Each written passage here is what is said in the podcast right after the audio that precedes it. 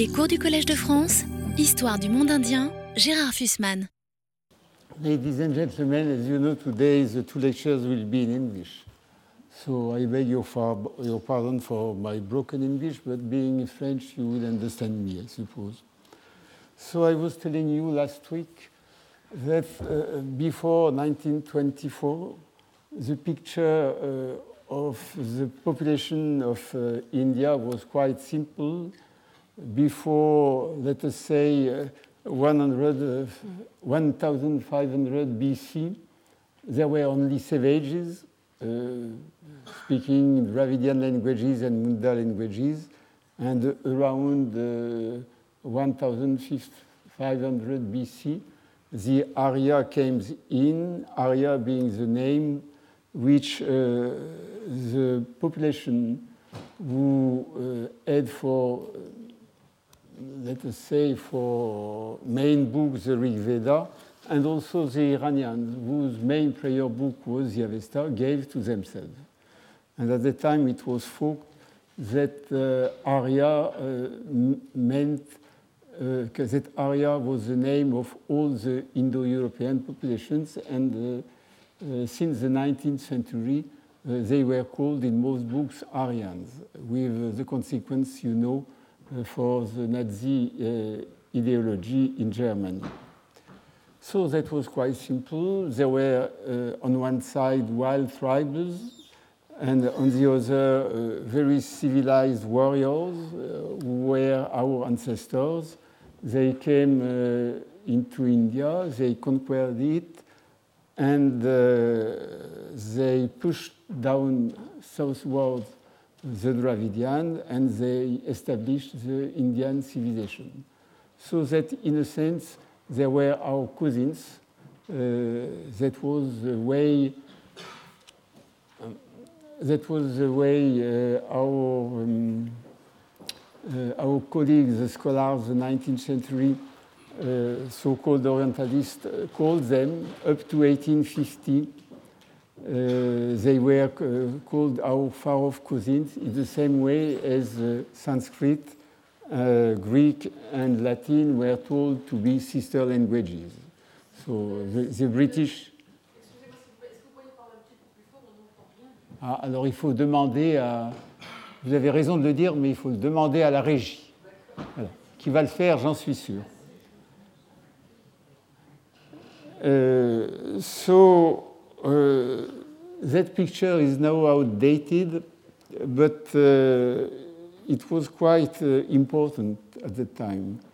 And most uh, of uh, the 19th century history of India depends of that picture of the history of the population of India.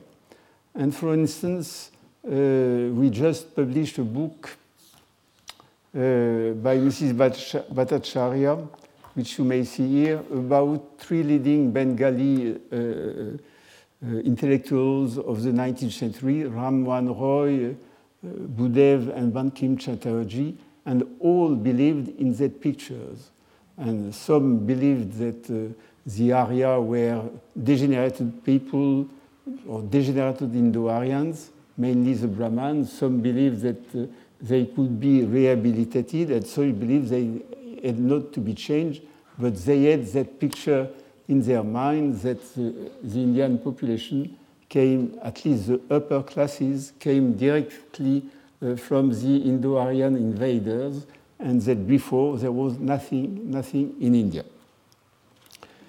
That picture changed uh, dramatically uh, with the discovery in 1924 uh, and uh, with the subsequent uh, excavation of Harappa and Mohenjo-Daro. You can see here uh, an aerial, view of Mohenjo-Daro.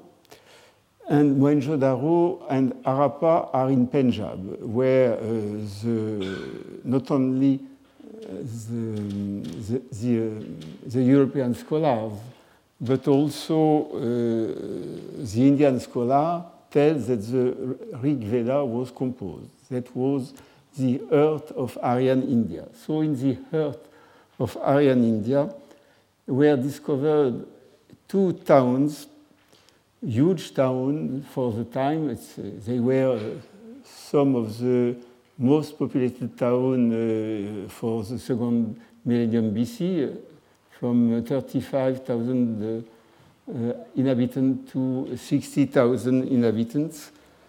And uh, these towns uh, had considerable amenities, sophisticated agriculture. Remember that the so-called Aryans were herdsmen.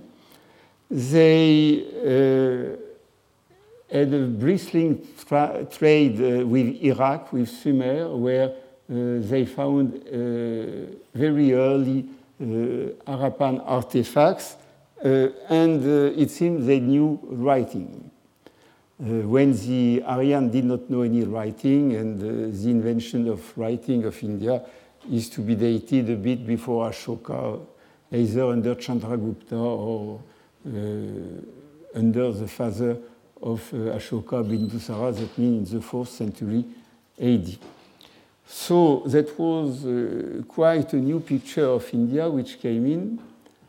And the scenario, which was written by European scholars, had to be changed. It was changed by Sir Mortimer Wheeler.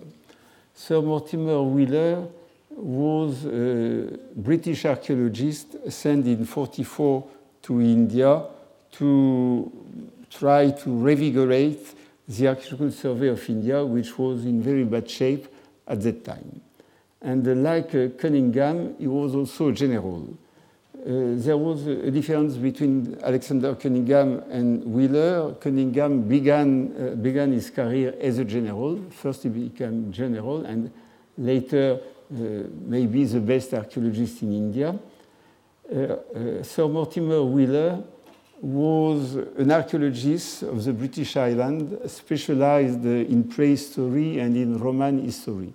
But he was a soldier at heart and uh, during the Second World War, he was made a brigadier general and sent to India, where he reorganized the Archaeological Survey of India, uh, which is still functioning uh, like uh, along the lines uh, set by Sir Mortimer Wheeler. And the, main, um, the main thrust of Mortimer Wheeler's activities in India were his two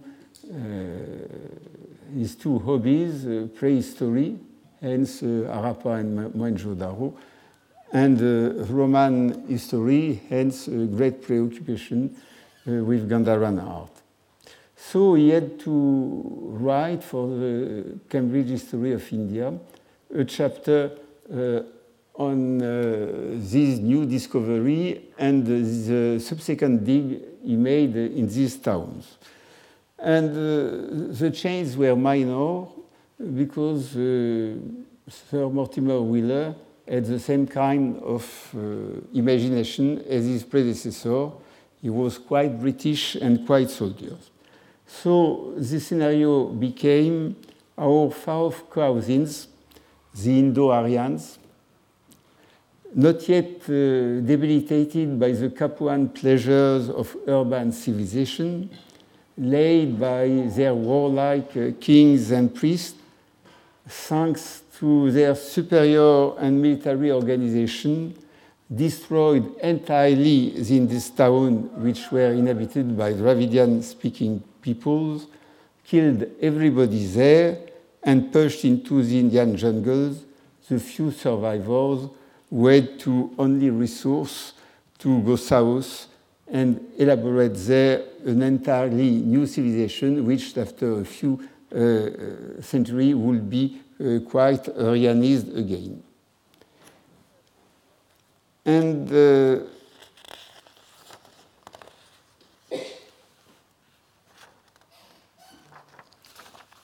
And during that time, that means in the first millennium BC, the Indo-Aryan civilization uh, um, covered the whole, at least of northern India, imposed uh, its language, uh, imposed its uh, lifestyle, which was inherited from uh, Indo-European times, and uh, uh, the urban civilization came after in India only after more than a millennium, that means in the 6th or 7th century BC. That picture, although outdated for many dec decades now, is still the prevalent one.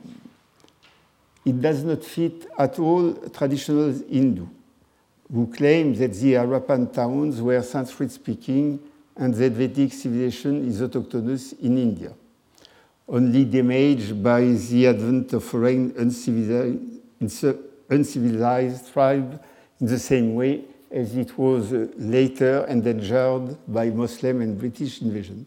You have to understand, to, to go back to a topic which I told about uh, last week, that the problem of language is quite uh, important in India, much more than the problem of Latin and Greek uh, in France.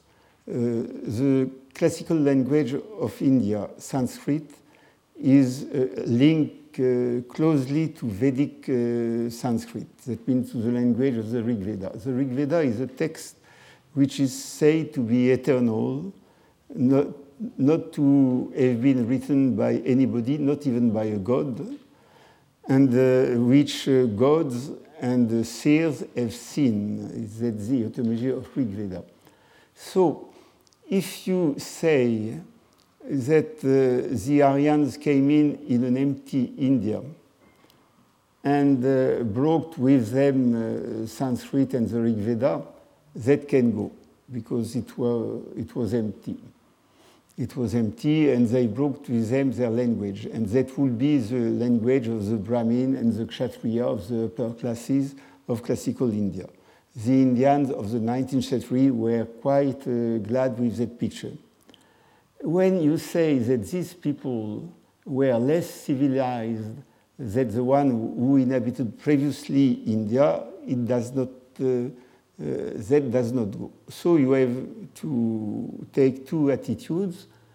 The first is to say, so they came later, but they were much better, and they brought in uh, the eternal language and the eternal uh, literature, if I can say so, of the Rig Veda to India. And hence, and thence, and hence India is, at least for its upper classes, purely Indian. The other lower classes are not where the, are the descendants of the autochthonous people, and uh, that explains that they are in a lower position. That's, uh, uh, that's the position of many Indians even today. The people who are uh, in, the, in so-called uh, lower positions are mainly now the people, or are supposed to be the people who inhabit southern India, who speak uh, Dravidian languages like Tamil, Malayalam, uh, Telugu, and uh, Karnataka, uh, pardon, and the language of, of Karnataka. These people in the 19th century were not quite happy to be said to be a descendant of savages. Uh, with the discovery of uh, and Mohenjo-Daro, they claimed to be the descendant of the very much more civilized people of Harappa and Mohenjo-Daro. And uh, so that you, are, you have two uh, way of trying to decipher the Indus inscription, one from Sanskrit, and uh, which is uh, the preferred by northern, northern Indians, and one from Dravidian languages, which is preferred by southern uh, Indians. And uh, the British prefer still another solution, that means deciphering it from the Sumerian languages. So it's really a, a fight uh, on the identity uh, of uh, the Dravidian peoples and the Northerners in India. And it can go very far. Now it's a subject uh, uh, of political battle between the BJP and other uh, and other uh, parties in India. And uh, some Indians are trying to solve the conundrum by saying that uh, there is no Dravidian language, all these Dravidian languages, in fact, are Sanskrit languages which are a bit degenerate. So, so uh, but still uh, in India, they are fighting about uh, with in the head the idea that the Aryans came in or were ever in India. Uh, they, some believe that they came in and destroyed the Harappan town. Some believe that they were ever in India, and that's the basis of the BJP ideology. And to solve the problems of BJP leaders, as I told you, tell that the Dravidian language indeed do not exist, they are only a kind of Sanskrit. The problem for uh, some of these ideologues is that now the two more important towns, that means Harappa and Mohenjo-Daro, are in Pakistan, which is no more uh, part of India. So uh, one uh, of the way to solve the problem which was found was to call it the Indus Sarasvati uh, civilization, the Sarasvati uh, being a sacred river which has disappeared and which uh, some believe to be able to trace and some believe it, it did not, it never existed, but at least if it to be traced, it's uh, in today northern India. So by adding the name Sarasvati, you make the Indus civilization uh, Uh, no more Pakistani, uh, but uh, purely Indian. So that's a, it's a fine way because it's much better that to claim that Pakistan is really India and to create a kind of irredentism uh, which would lead to wars are still too many reasons to, uh, for wars to, uh, to, to, exist or to break out between Pakistan and um, India, so there is no reason to add still the existence of the Indus civilization. The picture is now quite different. And the, the, main problem is that very few uh, Indians are aware of it because most of the data is published in German, in Russian, and in French. As you know, that our colleague uh, in India uh, very seldom uh, know uh, French, Russian, and German. They almost know only know Indian. There is also a problem uh, which I will not dwell uh, into today of comparative grammar. Comparative grammar and comparative grammar of Indo-Aryan languages is, uh, is a European subject, American and European subject, uh, which is uh, not taught in many universities, almost not talked even in Britain. That's mainly uh, French, uh, German, uh, Italian, and, um, and American, and a few Russians. And a great number of the solutions or the hypotheses which are put forth uh, to explain that civilizations uh, suppose a good knowledge of uh, comparative grammar. I shall not uh, enter into the detail of chronology, uh, which rests on a large number of uh, carbon 14 datations for archaeological artifacts and uh, on assumptions mainly based on Near Eastern textual evidence for the date of the Indo-Iranian migrations. It seems quite sure now that the decay of Harappa and Mohenjo-Daro, first, we know, thanks to the excavation made after 47, that uh, the area of uh, the industrialization was much bigger than, previous, than previously known. For instance, uh, you have a huge settlements uh, dug out since the 1950 by the Indians in northern India, in Kalibangan. You have another huge settlement dug out uh, in Gujarat, in Lothal, also by the Indians. Lothal is well published, Kalibangan is almost not published. Uh, do dozens of other settlements have been uh, dug out also. And we know now that there were not only huge towns, not only two huge towns with a theory of an empire, a united empire with two capitals, but there were many more towns. And the theory of a united empire does not stand, stand out. And uh, you know that there we know that there was an expansion, and we know that there were villages, and uh, we know that the uh, Indus civilizations went south much more uh, uh,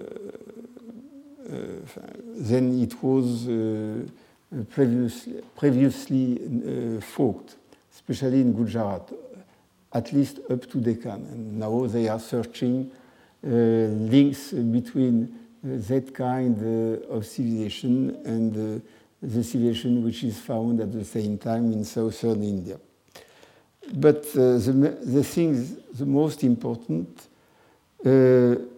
is that um, the decay of Harappa and Mohenjo-Daro, uh, averred by many uh, 14 carbon datations, took place much earlier than the advance of the Arya into Punjab, which is now dated from Indo, uh, from, uh, as I told you, Near Eastern textual evidence, sometime between 100, uh, 1500 and uh, 1400 BC.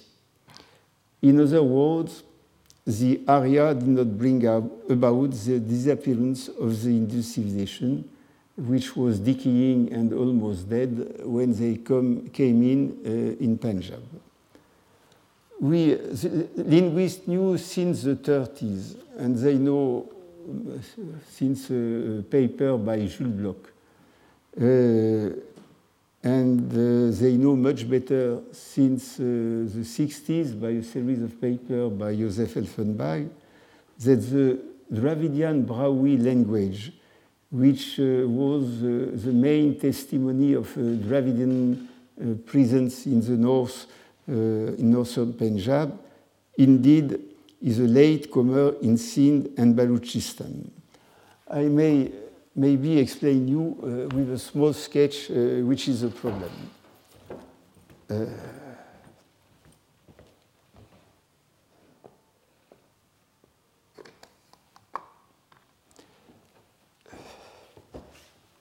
Uh, around uh, 1850, uh, Caldwell established the language of the South did not belong to the Indo-European group, but were a special group which was called Dravidian, that means Southern. And uh, since uh, up to, let us say, uh, the paper by Bloch, if you look at to India, you had a map which was some, something like that. Here you had Dravidian languages. Here you have the language brought in uh, by uh, the Indo-Europeans, which is called Indo-Aryan, and which may be said to derive uh, from Sanskrit. And here you have a number of uh, uh, languages uh, spoken by wild tribes, which are called the Munda languages. So when it was, so uh, in the first hypothesis, uh, without the knowledge of Mohenjo, Daro, and Harappa, that was quite easy to see that the Indo-Aryan came from, uh, uh, from the north and pushed south, pushed to the west, and covered the whole of northern India. And we know they are still pushing that way because quite a number of the words in the Dravidian language are coming from Sanskrit, and uh, the religion is coming for most, uh, for part of it at least, from the Rig Vedic religion. When Harappa and Mohenjo-Daro and Harappa were discovered, it was quite easy to change the picture and to say, so the whole of India was populated by Dravidian people, and uh, we have uh, uh, an evidence that here in Baluchistan there is a small language which is called Brahui, small language uh, that means about 60,000 people who speak it, and who are also, uh, most of them are also speaking Baluchi. So these Brahui, uh, who are speaking a Dravidian language, they are the last remnant of the Dravidian languages which existed here uh, before the advent of the Indo-Aryans. So you can make the conclusion that Harappa and Mohenjo-Daro uh, were, um, uh, were Dravidian speaking uh, towns and that uh, Harappa, Mohenjo-Daro, Lothal, uh, which is somewhere there, and Kalibangan somewhere there, were Dravidian speaking towns. That is still thing, the thing that most people in India believe. But it was shown uh, in, uh, uh, in around 1930 uh, by uh, Jules Bloch, who was teaching here, by using uh, the Linguistic Survey of India of Grierson, and 60 by a German who was working in Cambridge and who stayed a number of years in Quetta, it was shown that the Brahui language indeed uh, was linked with two groups of, um, uh, of Dravidian languages speaking close to the Munda people in the east uh, of India. And uh, it could be shown that by historic evidence that it can first to Sindh and then to Baluchistan around uh, the 10th century, not BC, but AD.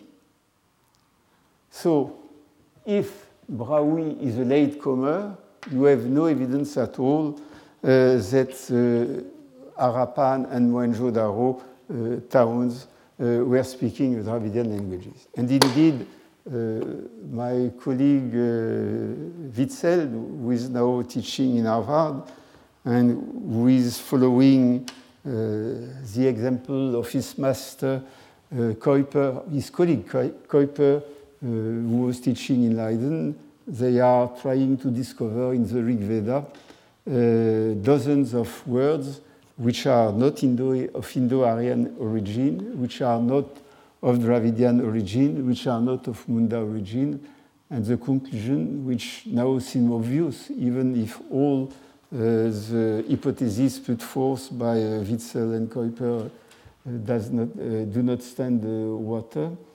Um, the conclusion that uh, in Punjab, when the Indo-Aryans came in, uh, there were many languages many languages, uh, languages which have still uh, disappeared, like so many languages.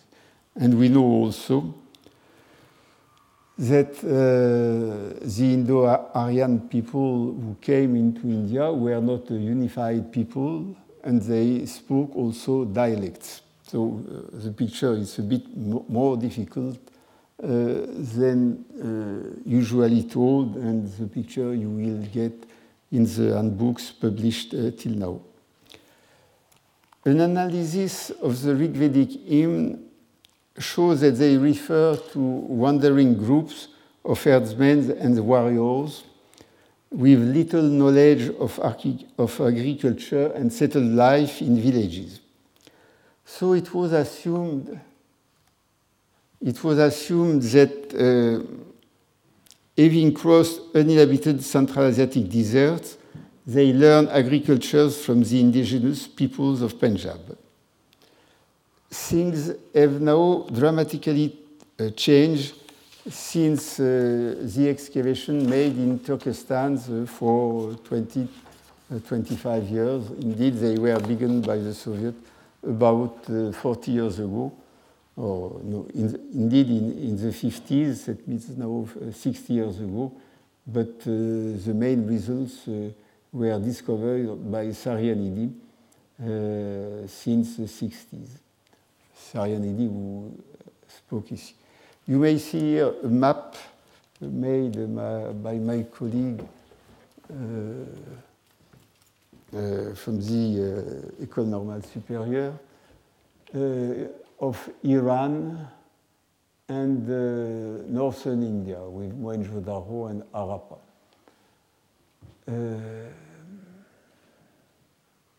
So I did not talk about the discovery of Mehrgarh, but which it's also quite important. It demonstrates that the industrialization began in the 7000 millennium, in the 7 millennium BC, and uh, is indigenous in India. Well, let us, that's not my point, but if you look at that map, and uh, if you wonder how uh, Indo-Aryan uh, tribes could enter India, there are only two ways, either through Bactria, crossing the Hindu Kush and coming into Gandhara, where it seems we have archaeological remains from uh, that time, and especially in Pirak here also, uh, which uh, was excavated by the Jarrige or they may come that way through Kandahar, through Quetta. These are still the two main roads. Of course, they can have taken so many passes which are there, but the two main roads were that one. These two main roads suppose that uh, they came through these huge deserts, the Karakum Desert and the other, the other desert, and here they could not have practiced agriculture. And we know that at that time in the north, uh, where they are supposed to come from, uh, they, uh, they were not uh, either practicing uh, agriculture, they were herdsmen. And uh, when you look into the Rigvedic hymns, you can see that there is almost not a word about agriculture only uh, they are only speaking uh, about uh, cows, goats, uh, and uh, pastures and razzia of cattle. So they were supposed not only uh, not to know agriculture, but not to know any settled life. And up to the 60, that uh,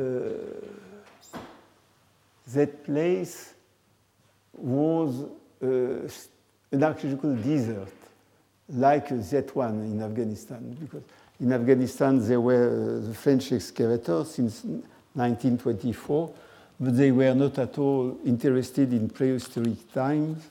Uh, they were uh, interested only on, in Greek times so, and later in Kushan times. So uh, they, make, they did not make any research about uh, uh, any prehistoric civilization in Bactria.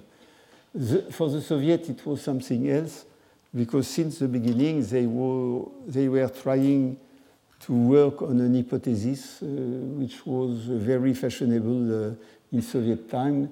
That means the ethnogenesis of people. That means the way people become people and for that, they were looking uh, at uh, prehistoric remains. And uh, they first begin, began along the, the Dag here. That's, you see uh, that strip yellow. Indeed, it's only 10 kilometers wide. Uh, it's the only part when you can have a number of settlements, that is the desert.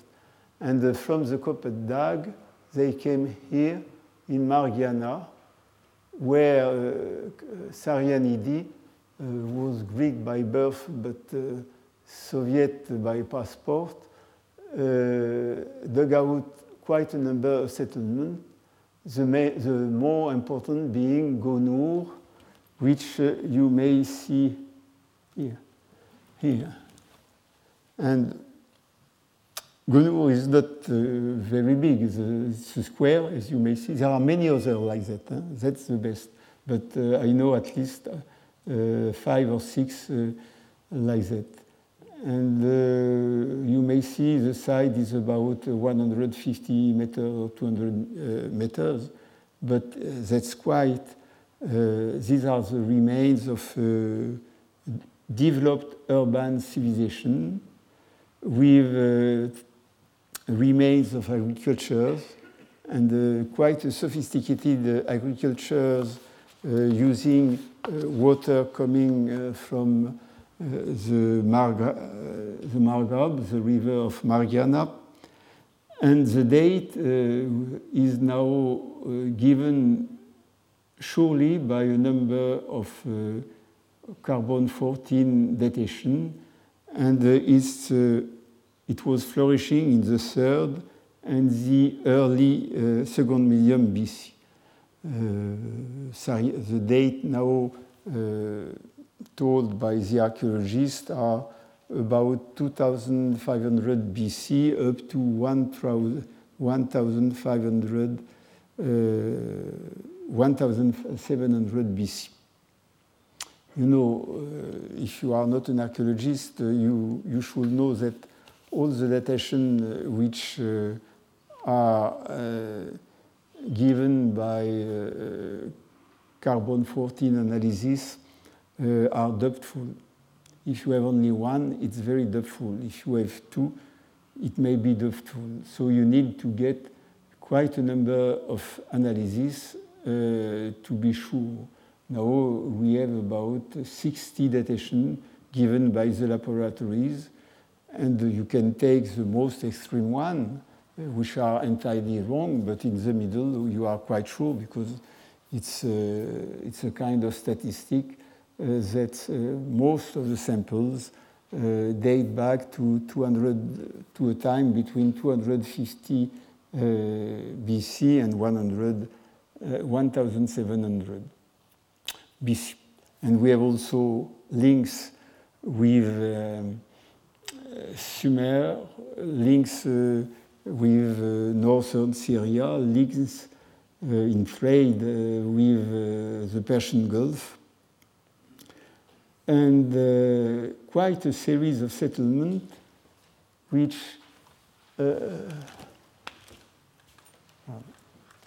which you find the same settlement not, uh, not towns so beautiful, but at least exactly the same pottery, which is so important uh, for datation. These people, uh, these people used to be buried with dozens of pots, very fine pots, uh, which uh, there, is a, there, are, there is a series of them uh, in the Louvre Museum, which you can see easily. And the same pots are found in, the, in Margiana there, in Tilia Tepe, in Bactrian, and up to there in, um, in. So you have a huge civilization there, which uh, uh, the American uh, call Bactro Margiana complex, archaeological complex, BMAC, because you have the Bactria and Margiana, and which our colleague Henri-Paul Francfort called the Oxus civilization because it's along the Oxus River.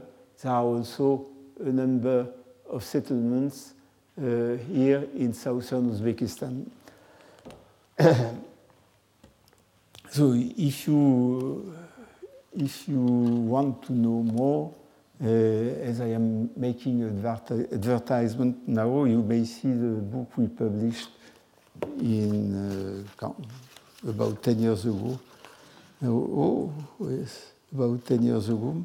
Oh no, not 10 years ago, five years ago, uh, on Arya, Aryan, and Iranian Asie Central, which was up to date at that time, which is now no, no more exactly up to date, but still that could be a good introduction. And there are a number of papers which can easily be read. There is also one paper which is for very specialized, but uh, most of the paper you can understand them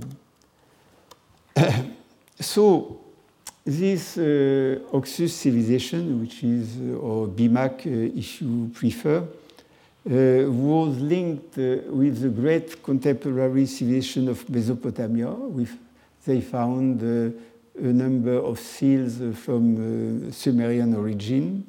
It was quite linked with the civilizations of the Iran plateau and with the Indus Valley.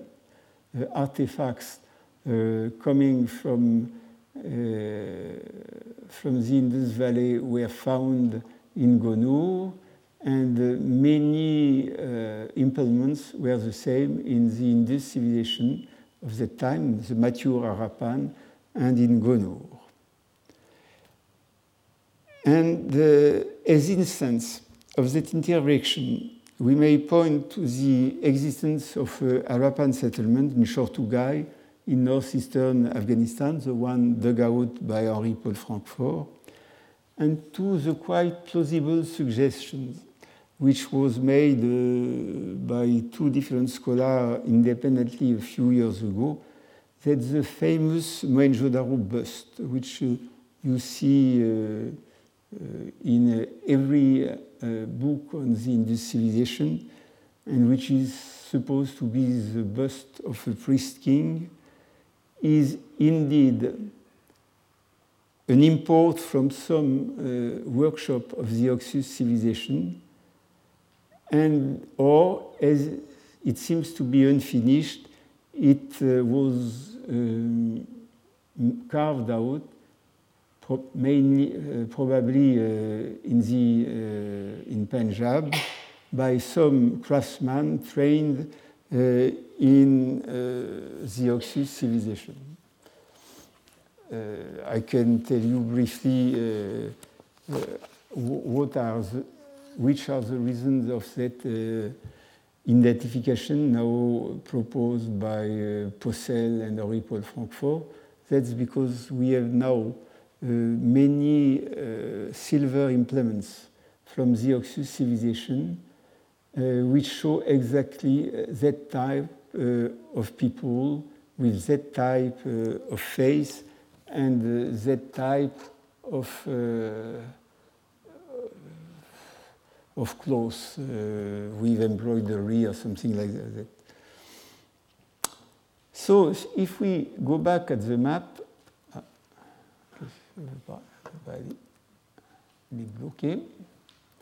Attendez, on va. Oh, je vais ranger ça, ne vous inquiétez pas.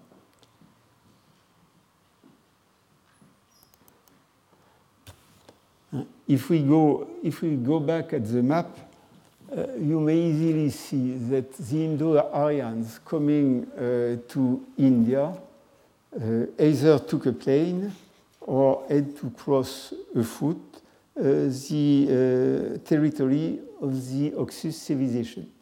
There was no other way. See, there was another way that was to cross that desert, which is quite a desert, and it's quite difficult to see uh, how people pushing cows with, uh, in front of them could cross the Iranian desert. If uh, they crossed Margiana and Bactria, uh, uh, in the beginning of the second millennium BC, and the date is almost certain now thanks to the Mitanni data and other data. Uh, we cannot assume that before entering Punjab, they never encountered towns, they never encountered villages, they never encountered clay buildings, and they did not know anything about irrigations, anything about fields. It's quite sure that coming there, that, that, when coming in India, uh, the Indo-Aryan knew something on the very developed urban civilizations of Near East and uh, of uh, Margiana and Bactria.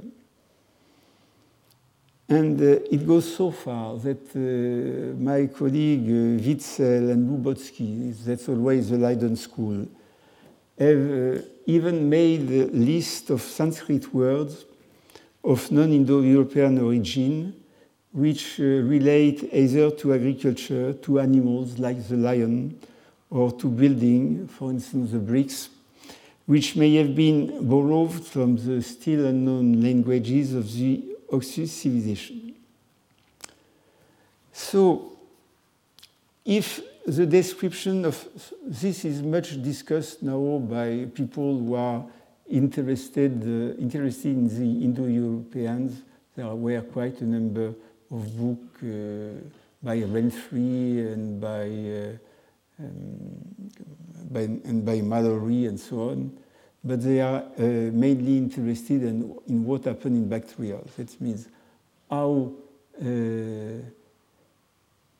uh, in the problem of how Indo-Aryans and Iranians uh, coming to Bactria and Margiana with their uh, herds without any knowledge of agriculture, how they could encounter uh, that civilization, pass and go farther south to cross the mountains to enter later India and forgot everything about that kind of civilization.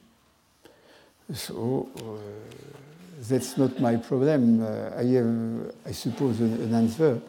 The first is that even if you see on the picture on the screen uh, Greek big cities, these countries were not populated at all. Uh, they were almost desert. There were only a few, a few people. Uh, for instance, in the second millennium BC, uh, in Punjab, there could have been 200,000 or 300,000 people. So 300,000 people, now you have more than uh, probably 100 millions people. So there was uh, as, as, much space as you wanted, and they could pass not through, but uh, on the border, and uh, only exchange uh, a number of goods with the people of the towns, like, for instance, the Pashtun settlers did in northern Bactria in the beginning of the 20th century. So th that's a problem. That's a problem which, which can be solved. The other problem is how they could cross the mountain, which is a bit more difficult. But what is most interesting, interesting that if uh, the description of material life as deduced from the Rig Vedic uh, uh, evidence is not congruent with, uh, congruent with established facts. That means that the, the Indo-Aryans knew perfectly what towns were and what agriculture was. That means that the Rig Veda is no more a trustworthy source for reconstructing the history of Punjab in the late second millennium BC. The more so, because it has been pointed out for long, at least since the 19th uh, century, that some hymns of the Rig Veda or the nucleus of some hymns may date back to a time when the Aryas were still wandering north of the Hindu Kush mountains. Uh, there is quite uh, a number of uh, geographical names which you find of in the Rig Veda, which oh, the Rig Veda is supposed to have been uh, uh, composed, as they say, put together in Punjab. But you have quite a series of names uh, which refer to this river in it. And it's quite uh, possible that some of these hymns and uh, some, uh, at least the nucleus of them, could have been composed in Iran. And even that Vasishta, for instance, the main, one of the main uh, composers of Rigvedic hymn, uh, was an Iranian. So, uh, if uh, these hymns have been uh, composed in Bactria in northern Afghanistan or even in Iran in the middle of the second millennium BC, they cannot be used anymore uh, to describe uh, the life in northern India, in Punjab, uh, in the first millennium BC or in the middle of the second millennium BC. And we may also suppose that the non-Vedic characteristic of some early Indian conception, for instance, Shiva, uh, are not necessarily borrowings from the indigenous Indian peoples, the Arya vanquished or assimilated, but they are Aryan's ideas which never found pla place in the Rig Veda. In other words, you can uh, tell it that way. Uh, there are quite a number of deities which uh, you find uh, in uh, later Hinduism, for instance, Shiva which are not known uh, in that way uh, uh, in that way in the Rig Veda, or which are known under another name and with other characteristics, like, for instance, Rudra for Shiva. There are two solutions. The first is to say that a huge part of the Rig Veda is lost, and uh, if we had it, uh, uh, we could uh, trace the origin of these uh, Hindu gods into the Rig Veda. That's uh, what the Indian believe, most of the Indian believe. There is a second solution which was very fashionable some times ago, which is to say that these deities indeed are deities from Mohenjo-Daro and Harappa, and try to identify them on, on seals, on Harappan and uh, Mohenjo-Daro seals. For instance, at the time it was very fashionable to say that Shiva was depicted uh, in, uh, on, Indo, uh, on Harappan seals uh, till my colleague uh, Doris Srinivasan demonstrated uh, that, that, could not, that was not possible. And the third solution now is that if we know that uh, the evidence of uh, the Rig Veda uh, is not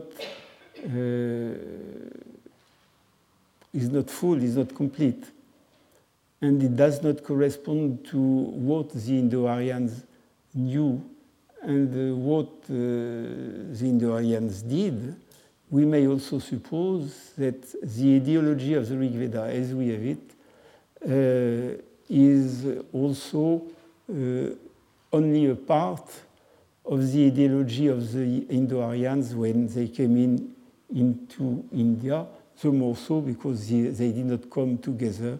They came uh, divided into many groups. That uh, these groups were fighting together, and uh, that uh, some of these groups, which were speaking Indo-Aryan languages in the Rig Veda are called un-Aryans, non-Aryans. They are in a way excommunicated. So uh, the Rig Veda would uh, show you only one part of the Aryan ideology, uh, the other having been destroyed because they were the people who were vanquished. But that ideology remained in part, and, uh, and later uh, and later uh, you, you have evidence for it uh, with these uh, so-called non-Indo-Aryan gods. It's the problem goes much.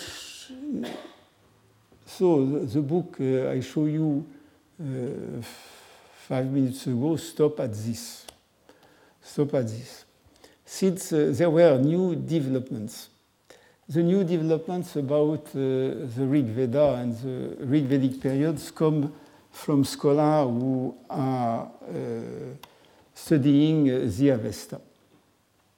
Uh, you may know that uh, if, uh, if there is no much progress in the knowledge of of the Rig Veda and Vedic text uh, now for about uh, 50 years. Indeed, uh, since the death of Louis Renou, there is not much new about it, only some etymologies or something like that. The, our Iranian colleagues, that means uh, colleagues who are dealing with uh, Iranian studies, are very active. It's a, it's a wonder how many good scholars are in this field and uh, how much they are working. And uh, since uh, about 40, 50 years now, or 60 years, there was a great change in Avestic studies, a, a, new way to look at to the main text of, uh, of, the, of, ancient Iranian, that means the Avesta, with colleagues uh, working mainly in Europe uh, and formerly pupils of a German scholar whose name is Hoffmann. And of course, uh, uh, what they tell is quite contrary to uh, what their colleagues who, were not talked by Hoffmann are saying. And there is a big fight between Iranicists. Till now, up to now, the pupils of Hoffmann uh, seems to, to hold the end. They are, uh, they were Humbar in Mainz. There is uh, now my colleague Kellens here. You have uh, in Liège uh, Pirard, and probably one of the best is in Harvard, it's who is a Swede by birth. And uh, working on the Avesta, uh, they believe as uh, as it was known since the uh, 19th century, that they may see that the language of the Avesta is quite close to the language of the Rig Veda. Uh, indeed, the Avesta was uh, translated partly and is translated partly with the help of Rig Vedic uh, dictionaries. It's so close that even part of sentences are the same in the Avesta, and uh, in the Rig Veda. And uh, some of these sentences can be found also in old Greek poetry and even in Hittite poetry, but uh, never so close as between the parallels between the Avesta and the Rig Veda. So they tell that the Avestic language and the Rig Vedic language are only uh, two variants, two dialects of the same uh, language. That's why my colleague uh, asked his chair to be called uh, uh Études uh, Indo-Iraniennes, something like that. Uh, going back to the history of the text of the Avesta and the Rig Vedic, they believe that that's it's not demonstrated, but it's a very nice hypothesis that the separation of the uh, Indo-European groups, which we call now Iranian and Indo-Aryan, took place around 2000 BC, probably uh, somewhere uh, in the north of Marianne and that the nucleus of some uh, Avestic and Rigvedic hymns goes back to that time. In other words, many Rigvedic hymns were created during the second millennium BC before being collected into a Samhita, that's Rigvedas Samhita means a collection of uh, Rigvedic hymns, and they were fixed only around 1000 BC that these dates are quite tentative. But uh, still, uh, they make sense when you look at all the evidence. If it is so, how to explain that the Iranian religion, which the old uh, Iranian religion, which is uh, uh, reconstructed from the oldest part of the Avesta, that means the Gatha and the Yasna Haptanghaiti, and uh, the Vedic religion, which we reconstruct from the uh, Rig Veda, how do, can we explain that they are so close uh, with, for the language and the wording, and so different. Because there is almost nothing uh, common uh, between uh, the Rig Vedic religion and uh, um, the Hellenistic religion as we reconstruct it. Most uh, handbooks now assume and assert that the, the discrepancy results from change brought by Zarathustra, called in Europe Zoroaster, uh, change which are so important that they deserve to be called a revolution. It now, it now appears to uh, most uh, younger scholars, and uh, probably most scholars who are following Hoffman, that Zoroaster is a mythic person. That was uh, that is uh, what my colleague Kellen teaches. Zoroaster never existed. It is a mythic person, and that in some respect, the Gatha and Yasna Aptanhaiti of the Avesta are much more archaic than the Rig Veda. If so, there is no reason to assume that the Avesta only is innovative the Rig Veda also could be innovative, which would better explain the growing distance between Iranian and Indian religions. That puts in danger the conventional wisdom according to which the Rig Veda is so much conservative that it is the best source for reconstructing the Indo Iranian undivided religions. Things which uh, most uh, our Russian colleagues do.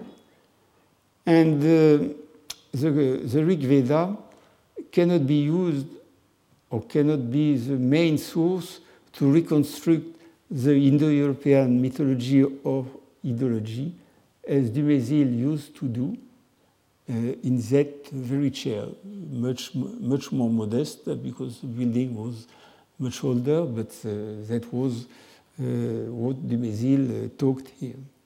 So that would be uh, indeed revolutions in all in all the history of the Indo-European. And uh, we have to wait a number of years to see whether these hypotheses uh, hold good or not. But without going so far, how can we still reconstruct the history of ancient India, in fact, uh, limited to ancient Punjab, in the second millennium, uh, in the second half of the second millennium BC, if the Rig Veda is in part a Central Asiatic document and the idealized vision of people referring to a time much earlier.